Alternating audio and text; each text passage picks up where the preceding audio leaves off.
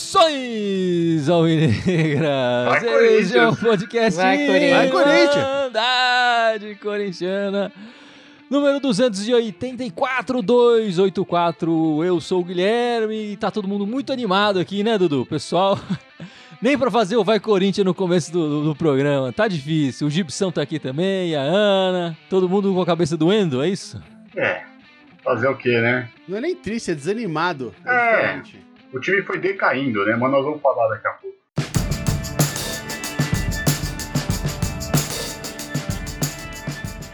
Bom, meus amigos, estamos gravando o- esse podcast, fazendo essa live logo depois da eliminação do Corinthians do Campeonato Paulista, né? Perdemos lá no, no Morumbi pro time do Jardim Leonor, é, 2 a 1 Mas enfim, mais, mas mais do que esse jogo, eu queria falar do campeonato mesmo, né? O que, que a gente conseguiu... O que, que a gente consegue tirar desse campeonato, Ana? Que a gente começou com o Silvinho, teve talvez o melhor momento do campeonato com o- o Fernando Lázaro, e depois é, termina o campeonato, o, o Vitão da Massa pega o time ali na, na fase final, enfim, com muitos clássicos, e não consegue fazer esse time jogar, jogar bola, né? Você consegue tirar alguma coisa de interessante desse, desse campeonato, desse, desse Paulistão? Difícil, né? Eu acho que serviu mais pra gente ficar sendo saco de pancada, todo mundo machucado. Porque não foi testado muita coisa, não teve muita variação tática, algumas variações táticas assim, é, efêmeras, assim, que não vão se perpetuar, não vão ser uma coisa. Hoje, por exemplo, eu achei que ele ia jogar com três zagueiros e liberar o Piton, mas isso não aconteceu. Podia ter Por isso feito isso continua. quando o Fagner saiu, né? Aliás. Exato.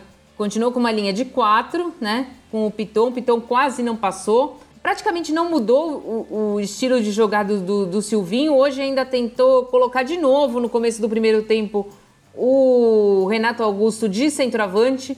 O Renato Augusto devia ter falado pra ele: Ó, tiozão, já tentou isso ano passado e não deu certo. Não deu nada Né? certo, né? Exato. E de novo não deu certo. É, não, não sei, não sei o, o, o que tirar de bom desse campeonato. Realmente. Então, não sei, eu realmente estou achando que esse português aí pegou a nau errada, viu? Não, eu acho que ele chegou no momento ruim, né? É, Você perguntou o que dá pra extrair do Campeonato Paulista. Nada, né? O certo seria ter trocado de técnico é, logo no final do Brasileiro do ano passado, pra dar tempo do cara fazer a pré-temporada e aí sim fazer o time ganhar corpo durante o Campeonato Paulista. O que não aconteceu, né? Ficar ali insistindo com, com, o, com o Silvinho. É, ele caiu, o interino ficou ali segurando a onda, mas pegou também uns jogos bem mais baba. O português chegou e, o- e o time tá cansado, cara. A, a sensação que dá é essa, o time tá desanimado. Assim, eu, eu, eu vou falar do desânimo, mas tem um cansaço físico do time. O time não tá conseguindo mais correr. Não sei se tem alguma questão, é, até como eu tava falando essa semana sobre isso com, com o nosso amigo português, o Rui Jordan Saraiva, né? Que ele é treinador também, tem ele falou, ele falou, olha, cara, pode ser o esquema que ele tá fazendo de, de exercício físico puxado pra melhorar o condicionamento do time, pode estar, nesse primeiro momento, dando esse efeito, né? Vamos torcer pra que seja isso, porque se não for isso, vai ser o, o ano inteiro essa pindaíba, né? É, que se for isso, aí o melhor preparação física e de repente no final do ano a gente tá jogando melhor, né? No decorrer Exato. do ano a gente começa a Exato. responder melhor. né? E passa pelo fato, de novo, de ter trocado o técnico agora e não no- na virada da temporada, quando deveria ter trocado o técnico, enfim. Até porque se eles acreditavam no Silvinho mesmo, a gente estava falando aqui, ele não seria mandado embora no terceiro jogo, né? Esperasse um pouquinho mais, enfim, mas como eles fizeram essa opção e demoraram para achar o técnico, né? no- o Vitor Pereira não era a primeira opção e que nem todo mundo falou, chegou meio já com o bonde andando, sem tempo para treinar, acabou pegando os clássicos e acabou fazendo alguns testes, já que ele não teve tempo para treinar, e acabou fazendo alguns testes durante o jogo, durante os jogos, o que eu também acho que não foi correto. Hoje você falou nisso, eu acho que a hora que o Fagner saiu, ele tinha que ter, na minha opinião, colocado o Du na lateral direito, o Du já jogou lá, já que não teve a confiança no, no João, né? Põe o Du lá e colocasse alguém no meio. Era outra alternativa, né? Outra- além da que, o, da que a Ana falou, talvez já colocar três zagueiros ali, outra alternativa era colocar o Du ali, que é o nosso melhor lateral direito reserva. Até porque o nosso melhor zagueiro, que é o João Vitor, foi deslocado para lateral, né? Então você mexeu em duas posições e acabou não dando muito certo. E a gente sabe que o Campeonato Paulista é o menos importante da temporada para nós, mas a gente tinha que ter usado ele como uma preparação. Como essa preparação foi tardia, a gente pagou o preço agora. Vamos ter uma semaninha aí, 10 dias, porque depois tem a outra competição que é a mais importante e depois começa o brasileiro. Então a gente tem que aproveitar essa parada para ver o que, que, tem que ser feito, para analisar e para que nem a Ana e o Gibson falaram, falaram tem que ter o time tem que estar mais inteiro, porque realmente o Corinthians jogou dois tempos distintos em todos os jogos. Não, hoje eu até vou te falar que hoje jogou dois tempos iguais, dois tempos ruins.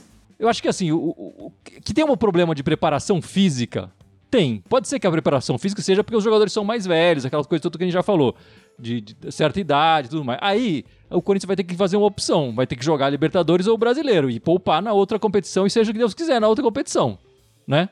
Vai ter que fazer isso. É, se for o problema da idade. Se não for, a preparação tá errada, então a gente precisa correr atrás disso. Esse time precisa correr mais. Eu acho que falta pro Corinthians.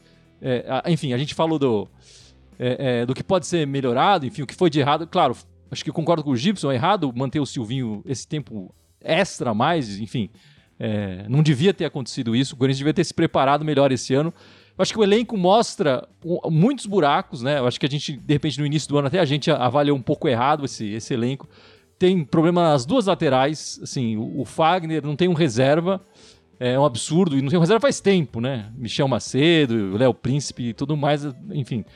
É, na lateral esquerda a gente não tem nenhum titular. Eu acho que a gente te, falta um meio-campo pegador, falta ali um, um, cara mais mordedor. A gente tem o Xavier lá que jogou muito pouco, é, não sei se é o caso de testar um garoto ali e tal, mas precisa ter essa opção. Acho que falta. Enfim, acho que não é mais o Du que tem que jogar ali. O Corinthians está muito. É, o Corinthians não morde ninguém, não assusta ninguém ali no meio-campo. Precisa ter um cara mais pegador ali. Se assustasse com, com jogadas bonitas e atacando, mas nem isso está acontecendo, né? E assim, o time jogou na quinta-feira. Eu já sei que muita gente vai falar, ah, o time teve dois dias a menos de preparação do que o adversário, blá blá blá. Isso tudo a gente já sabe e faz parte dessa competição do, do Paulista, né? É, agora, se o time não consegue jogar de quinta e, e, domingo, como é que vai disputar uma Libertadores num nível alto? Porque na a Libertadores, por exemplo, o próximo, vai ter jogo de terça. O primeiro jogo do Corinthians é terça-feira. É, vai, talvez jogue sábado e terça com viagem, né? com viagem, não vai ter nem tempo de treinar, de, enfim. Esse time precisa jogar mais, precisa conseguir é, produzir mais com, com, esse espaço de tempo de folga, de, de, de intervalos curtos, né? É, e se não é com os caras mais experientes, então tem que colocar a molecada para jogar, né? A gente tem que fazer, um, tem que fazer uma, uma mescla maior. Hoje começou com os cinco medalhões ali e o time não produziu nada. Talvez fosse melhor colocar mais garoto, fazer essa mistura mais. O William claramente começou o jogo hoje, não devia nem ter começado, né? Tava muito mal, muito mal. Já na partida anterior já tava mal, foi substituído nessa de novo. É, os caras estão batendo no William, o William precisa ter uma preparação mais parruda mesmo para aguentar essas porradas. E a gente tem que preservar ele no momento que ele não. Se ele não puder desempenhar o melhor dele, né? O, Renato Augusto é outro. Jogando. Jogou hoje cansado demais, jogou o jogo inteiro cansado. Um time muito espaçado, né? Muito espaçado. O time não consegue jogar compactado, não consegue jogar um cara perto do outro. Falta isso também é, é, de um jogador se, se doar pro time, né? Se doar pro outro. Acho que em 2017 a gente viu isso bastante. É, hoje esse time ainda não mostrou essa capacidade. E um pouco de malandragem que eu ia falar, né? Porque teve uma hora que mostrou lá que viu o jogo. O time do Jardim Leonor tinha feito 17 faltas. Nós tínhamos feito 4. O que, que adianta? Sim, sim. Falta, o jogo. Sim, sim. E a tática que eles estão usando quando não é só o, time, o jogo hoje, né? Todos os adversários do Corinthians sabem, ah, eles sabem jogar bem com a bola, mas se você dá rasteira neles, não adianta, entendeu? Eles vão sofrer, eles vão começar a jogar com dor, né? Vão jogar tudo de bengala ali e tal, e não vai produzir. O Corinthians tem que mostrar dessa fragilidade. Não é que tem jogador que o cara faz sofre a falta violenta e tal, e o cara cresce e mostra um, sei lá, um futebol a mais e tal. É, ele usa isso como gatilho para incentivar o futebol dele. No Corinthians não acontece isso. É, a gente não pode contar com o juiz é, amarelar todo o time deles e aí para a gente começar a jogar bola, né? Não dá. É, vamos ler uns comentários aqui. Maurício Marques, por essa paixão do Portugal pelo Paulinho. Bom, acho que a gente tem que falar do Paulinho, não tem jeito, né? Ele não Ele não se acertou. Desde a... Eu adoro o Paulinho, eu adoro o Paulinho. E uma das coisas que eu falei aqui quando ele voltou, né, que eu avisei até para mim mesmo, que ele é um jogador diferente. Ele não é mais o mesmo meio-campista, né? Ele é um cara do joga no ataque. E o, e o Corinthians não, não, enfim, até agora o Vitor Pereira não achou a posição dele. No meio-campo às vezes é difícil ele, ele aparecer, mas na área ele tá sempre lá, né, Gibson? Ele se dá muito melhor ali e finaliza bem, ele bate bem na bola, né? Enfim. Mas como você falou, ele é outro jogador, não dá para querer que ele seja ali aquele, aquele volantão ali atrás, não é dele mais. Né? Ele não joga mais para isso né? Eu, não, eu acho que ele tá um pouco abaixo fisicamente, para mim parece, mas eu não sei a posição que o Paulinho joga no time. Eu não consegui descobrir ainda, eu não sei o que, que ele faz, se ele é meia direita, se ele é meia esquerda, se ele é... Segundo volante ele não é, porque hoje quem tava jogando segundo volante era o, o, o Juliano, muitas, muitas vezes. Ele tem a liberdade tanto quanto o Renato Augusto, mas ele não consegue armar tanto quanto o Renato Augusto. Ele não tem essa característica. Ele é um jogador para chegada dentro da área. Eu acho que se se a gente conseguisse fazer que nem. Bota o Vitor Pereira para assistir o jogo de 2017 contra o, o final contra a Porcada, que jogou sem centroavante, mas joga com os meias entrando dentro da área. Eu acho que isso o Paulinho consegue fazer. Do jeito que tá, eu acho que o Corinthians vai ter que abrir mão de um desses, de um não, de mais de um. Talvez desses, mais de um. Desses jogadores é, que foram contratados, eles vão ter que ficar no banco. E eu não sei como vai ser a reação da torcida e dos jogadores em relação a isso. Porque eu acho que a pressão em cima do Vitão da Massa vai ser grande. E tem outra coisa também, né? Quem colocar no lugar. Porque não é que o nosso banco tem jogadores pedindo passagem. É, o nosso banco é bem irregular. Bem altos e baixos e tal, enfim. É, é, não consegue resolver, suprir o que talvez esses jogadores também não consigam trazer. Enfim, eu também acho que eu concordo com a Ana, mas a gente precisa de opções. Não, não, não temos opções hoje para colocar. Mas eu queria que o Dudu me falasse do, do Paulinho só, pra gente terminar aqui o ciclo do, do Paulinho. Nem ele sabe provavelmente qual é a posição dele. Porque ele não tá fazendo o segundo volante, mas ele também não tá sendo falso novo. Parece que ele tá sendo mais um armador em campo, né? Um, um camisa 10, por exemplo. Ele chega na área e tá, tá arriscando, vem de fora. Então acho que é uma posição que precisa ser achada. Assim como também a do Roger Guedes, apesar dos números, tudo, mas ele também precisa definir o que, que ele quer. Enfim, mas agora o Corinthians eliminado do Paulista, né? Vai ter aí uns 10 dias, né, mais ou menos, para treinar, porque a próxima partida agora do Corinthians seria na terça-feira, dia 5 de abril, que é a primeira rodada da Libertadores. Então o Corinthians volta a jogar é, fora de casa, aliás, também, contra o Always Red. É, e aí o Vitão vai ter esses três, esses três, não, esses dez dias aí para treinar a equipe, enfim, descansar também, porque Parece que precisa de bastante descanso. Mas enfim, eu queria saber da Ana. Ana, o que, que, que, você acha desses 10 dias aí? Como é que o Vitão pode trabalhar isso? Eu acho que ele precisa entender o time que ele tem na mão. Ele ainda não entendeu. Ele não conseguiu fazer esse time jogar. Ele não achou ainda a tática para fazer esse time jogar. Se ele não achar a tática para esse time, ele não vai dar certo. Ele não consegue fazer o time jogar. Infelizmente, a gente não vê um jogo bom dele, assim. A gente vê tempos, que nem o Dudu falou. Ah, fez um primeiro tempo bom, ah, fez um segundo tempo bom. Mas um jogo completo ainda, que a gente viu que ele escalou bem, que ele mexeu bem, nós não conseguimos ver ainda. Ele ganhou, a gente não queria isso, né? Mas ele ganhou um tempo para fazer aquilo que a Ana falou. Ele precisa conhecer melhor o elenco, saber o que cada um pode fazer, o que cada um deve fazer e tentar extrair isso do, dos jogadores que ele tem na mão para aí ele poder implementar a ideia dele. Porque senão não, o pessoal não vai aguentar. Principalmente que você fala assim, ah, esses nove dias, mas em compensação, o primeiro jogo pra gente é o mais. Não é que é complicado, mas é uma altitude muito brava, muito perigosa. Para um time que já tá cansado, é difícil, né? Então a gente vai ter que tomar muito cuidado. Então ele vai ter que conhecer e, e saber armar a equipe o que cada jogador pode fazer, porque senão vai, nós vamos, nós vamos sofrer um pouco. É, mas até nesse sentido, ele ter esses 10 dias é, é melhor pra gente pensando nessa partida fora de casa, porque na altitude, sei lá o quê, mas ele, teoricamente os jogadores vão, vão estar mais descansados, né? Do que se estivesse jogando as finais do, do, do Paulista, né? Então, enfim, eu acho que é isso um pouco que eu espero. Eu espero um time com mais disposição, justamente por estar descansado, com mais vontade, com mais pegada. E não me importaria se ele tivesse que mexer muito nesse time e trocar é, é, medalhão por, por garoto. Justamente pela disposição, pela vontade é, é, e pela aplicação tática, né? Mas enfim, vamos, vamos mudar um pouco do, de assunto então. E essa semana aconteceu o sorteio né, da Libertadores. E o Corinthians caiu num grupo que tem o Boca Juniors, o Deportivo Cali, Boca Juniors da Argentina, enfim, o Deportivo Cali da Colômbia e o Always Red da Bolívia, que é um time para mim bastante desconhecido. Mas eu ouvi dizer que o Dudu sabe tudo do Always Red. E vai contar um pouco pra gente aqui, passar o conhecimento dele pra gente aqui. No meu entendimento, a gente pegou um grupo bem complicado. Bem até complicado. porque a gente pegou o Boca Juniors, né? E o Always Red de quem eu vou falar, mas só curiosamente, né, tem, teve essa, essa participação de um time argentino e um time boliviano em toda aquela confusão lá de 2013, né?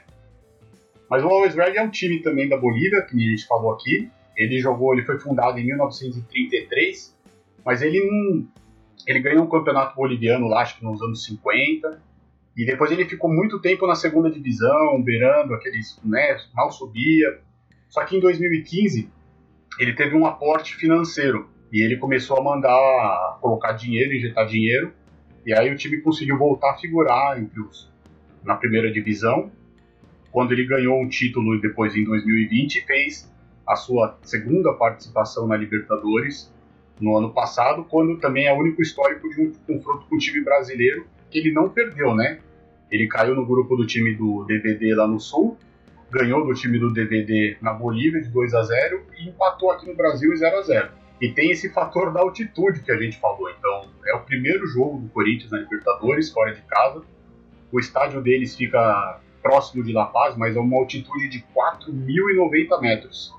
Entendeu? Ano passado, a Comebol meio que obrigou eles, né, entre aspas, a jogar no, em La Paz, que são aí apenas 3.600 metros de altitude, é um pouquinho menos. E para nossa curiosidade, tem um ex-Corinthians lá, né, no, no Always Red, que é o Arce, aquele fatídico Arce. E também tem um ex-jogador aí que a gente conhece um pouco, né, que jogou aí no, no time do Jardim Leonor, no Sem Mundial, e jogou até no Porto, lá, o Kelvin. Então esse, eles uhum. formam a dupla de ataque do, do Always Red que nós vamos enfrentar agora. Como eu falei, no meu entendimento é um, é um grupo mais complicado e mais dos males para mim o menor. Pelo menos a gente já joga, já se livra da altitude logo de cara na primeira partida. Desejar bastante oxigênio pro Corinthians, né? Porque não tem o que fazer. E então, o Always Red é o nosso primeiro adversário fora de casa no dia 5 do 4, terça-feira uma partida que vai ser transmitida pelo SBT. A segunda rodada vai ser em casa contra o Deportivo Cali da Colômbia e quem sabe tudo sobre o Deportivo é a Ana. Eu acredito que seja o confronto que a gente tem que fazer os seis pontos, né? Eles são o atual campeão colombiano em 2021, mas eles tiveram um aproveitamento muito parecido com o nosso. Tiveram um aproveitamento de 42% de vitória só o ano passado. Não foi também que foi um campeão colombiano com sobra, não foi nada disso. E eles perderam o melhor jogador deles, que era o Preciado, que foi pro, pro México. E para substituir, eles trouxeram o nosso velho conhecido Johnny Gonzalez, né?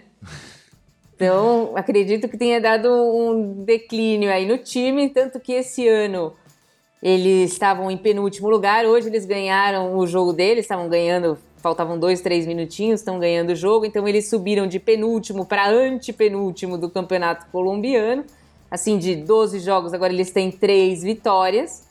A altitude de Cali não é um problema, já que a altitude de Cali bate com São Paulo, é um pouco acima de São Paulo, então não vai ter esse, esse problema de falta de oxigênio. O time não é lá essas coisas, tem o maior destaque é o o centroavante Theo Gutierrez, de 36 anos. Para isso, nós temos dois de 36, não tem problema.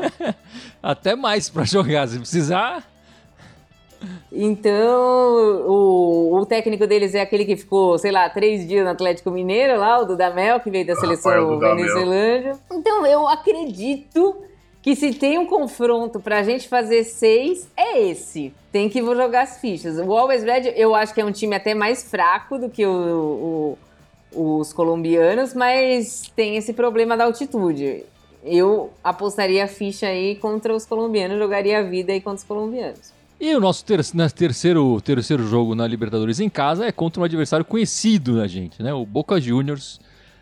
É, o jogo vai ser no dia 26 de abril transmissão pelo SBT e pela ESPN. E o Gibson é o especialista em Boca Juniors aqui. Ultra especialista. Né? Então, o, o, o, Boca, que a gente conhece bem, enfim, principalmente Libertadores, né? Dado 2012 e 2013, aquele apitaço bizarro, enfim. É, Boca tá num momento muito bom na Argentina, né? Ele tá em segundo lugar no grupo dele, né? Do, do, do, Campeonato Argentino, mas está empatado com o primeiro. É, de todas as partidas que jogou agora, esse ano, jogou 11 partidas, ganhou 8, empatou 2 e só perdeu uma. Você está complementando, tá altíssimo. Né? Inclusive, acabou de sair agora de uma vitória contra o River. Né? É, o discurso deles é, oficial é: estamos em busca da nossa, da nossa. da Libertadores, acho que é a sétima oitava que eles querem ganhar, enfim. É, é, eles estão em busca, estão entrando na Libertadores com essa mentalidade, não é para disputar, não é para jogar, não é pra ver o que acontece, eles estão entrando, tipo, para ganhar, né? E, e, principalmente porque o clima pro Boca Juniors está muito pesado na Argentina depois daquela final contra o River que eles perderam da Libertadores em 2018, né? Aquilo lá pegou muito pesado, né, pro, pro Boca.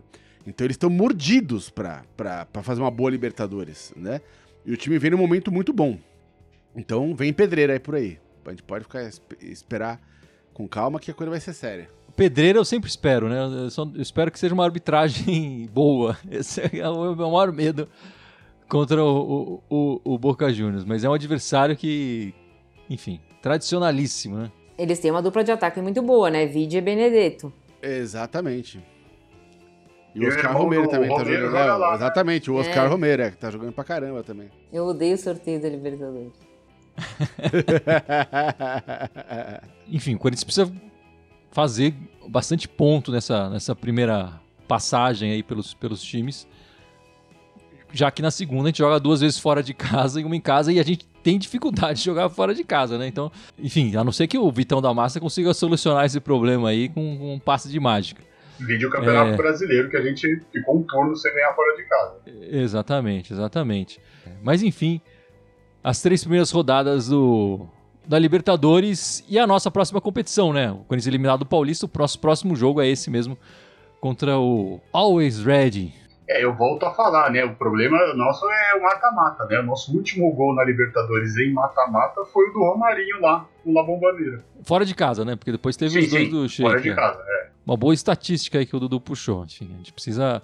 Não, é uma péssima estatística. É, é. Não, uma boa pra gente pensar. não, foi bom refletir que ele lembrou. Sobre... Foi bom que ele lembrou, mas a estatística é péssima, né? É. E bom, esse começo de semana do Corinthians foi bastante turbulento, né? A semana do Corinthians termina também bastante turbulenta. Mas enfim, começou a semana com o Jô faltando em treinamento, enfim. É, foi o aniversário do Jô no fim de semana passado. Ele não se apresentou no domingo, porque ele estava contundido, entre aspas, né, um desconforto muscular. Não se apresentou na segunda-feira e recebeu uma multa de dois dias, Ana.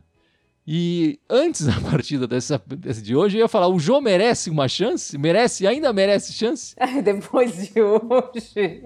Pois é, depois de hoje essa pergunta ficou meio fora de. Futebol tem essas coisas, né? Vai que ele faz dois ou três gols hoje, ou tivesse feito dois e bate o pênalti decisivo. Eu já tô torcendo porque hoje é aniversário do Luan. Eu espero que ele falte domingo, segunda, e que ele volte jogando, entendeu? Tipo também não estava nem no banco, né? Enfim. Sim, mas é, o Jô também é. não ficou no banco contra o Guarani. Vai, Sim, né? Vai é, que... Então. Superstição do aniversário agora. Foi uma premiação, em tese, para tudo que o Vitor Pereira não queria, né? Porque pô, o cara falta em treino, quer chega atrasado, é multado. E aí, de repente, coloca o cara porque falta opção. E ele criou, né? Das, das nossas três chances, praticamente, quatro, metade dele. Se ele ganhou mais essa chance, ele tem que colocar a cabeça no lugar e tentar nos ajudar. Cara, eu não conto mais com ele. Não dá, não dá pra avaliar por causa dessa participação dele hoje, enfim. O que dá pra avaliar é os compromissos, os compromissos dele com o time, né? Com o que ele fez essa semana e vem, enfim, vem fazendo. Aquela outra pirocada que ele fez foi na festa lá e sumiu três dias, bicho. O cara tá. O cara tá na vida louca de novo, né? Aquela fase dele, o Josinho. Paz, Paz e amor, amor, é. da igreja. Aquilo lá foi pro cacete, velho. Ele abraçou o diabo agora e tá. Tá com o chifrudo aí nas baladas. Então, bicho, eu não confiaria nele, não. Enfim, como eu falei que a semana começou boa do Corinthians, né? Animada, agitada, também teve a notícia da nossa patrocinadora do agronegócio lá, a Taunsa, atrasando o pagamento do, do Paulinho, né? Atrasando o pagamento para o Corinthians. Aparentemente o Corinthians fez o depósito para o Paulinho, mesmo sem o aporte da, do agronegócio, que disse que foi um problema de fluxo de caixa, Gibson. Explica pra gente como é que pode alguém que se compromete a fazer um pagamento ter um problema de fluxo de caixa no dia do pagamento. Eu não duvido que algum idiota tenha realmente esquecido. Oh, verdade, é, amanhã a gente tinha que fazer esse depósito, fudeu, o dinheiro não tá em caixa. E aí espera chegar o dinheiro em caixa, enfim. Mas o famoso também foi um erro de fluxo de caixa, é o famoso, ah, pô, meu estagiário esqueceu. O famoso, ah, o cachorro comeu minha lição de casa. Sabe, tipo, quando o cara quer dar um migué, ele fala isso, né? Então a gente não vai saber qual das duas é verdade. Se foi só uma bagunça dos caras ou se foi. Os caras deram um migué e botaram a culpa no estagiário. Agora, tem que aguardar pra ver o que vai acontecer mês que vem, né? Estranho, né? Paulinho anda de trator, faz o Java 4, mas na hora de ver o dinheiro, o Corinthians que tem que arcar, né? Eu acho que o Corinthians tem que ficar um pouco com o pé atrás com isso e ver realmente se isso aí vai se seguir. Se tiver um outro problema no mês seguinte, eu acho que já tem que abrir uma negociação e ver o que está acontecendo, antes que o prejuízo seja menor. Já põe o nome deles no Serasa, né, Dudu? É. Não, e aí já tem que ficar até atento também com o tal 9 que querem trazer. Ah, já esquece, falar, Dudu. vão trazer 2 milhões, ó, não vai dar pra pagar isso. O Corinthians não, nem traz o cara, entendeu? Mas é complicado. E você quer falar das meninas, Anderson? Vamos falar de coisa boa, né? Ah, vamos falar. Hoje a gente teve realmente a estreia do Corinthians no Campeonato Brasileiro, né? Hoje com o time titular, o time voltando a jogar bem hoje, né? Ganhamos das meninas do Santos 2 a 1 na Vila, que é difícil, elas têm um time que não tá tão indo bem esse ano, mas elas têm um time com várias jogadoras interessantes, assim como a Cristiane, que faz a diferença. E a gente fez um jogo equilibrado, conseguimos, as, as jogadoras voltaram, se portaram bem, e a gente venceu por 2 a 1 Tava chovendo bastante, o que dificulta um pouco pro time do Corinthians, mas o Corinthians fez uma boa partida, perdeu muitos gols, assim, foi castigada, mas conseguiu fazer o 2 a 1 no finalzinho, aos 45 do segundo tempo. E agora nós temos na- no domingo que vem o jogo contra as Tricas, só que feminino, né? Não é o masculino mais, as Tricas masculino foi hoje, as Tricas feminino no domingo que vem, às 11 horas da manhã, vai ser mando do Corinthians, então espero que seja cheio, né? Casa cheia para apoiar as meninas lá que agora vão começar realmente a temporada. Só falta uma ou outra que tá fora estrear, mas mesmo assim o, time do Corinthians está mais, muito mais encorpado. O Pilão tá falando da Salazar no lugar da Piane para carregar o piano. A Salazar joga muito, ela é uma excelente jogadora, ela é realmente carregadora de piano, mas ela tem um excelente passe, uma excelente visão de jogo. Foi uma contratação acertada do Corinthians. Aliás, se o Corinthians tivesse no, no masculino tivesse Salazar e Zanotti no meio de campo, a gente estava tranquilo. A Salazar é o cantijo que deu certo, é isso? Não, não, não, não, não. Vamos comparar Salazar com Cantídio. Quantas vezes você viu do Cantídio dar um carrinho para recuperar a bola? Ele, ele sai com o uniforme intacto. Ele não consegue entender o que é Corinthians. A Salazar, com muito menos tempo, ainda teve Covid e já entendeu.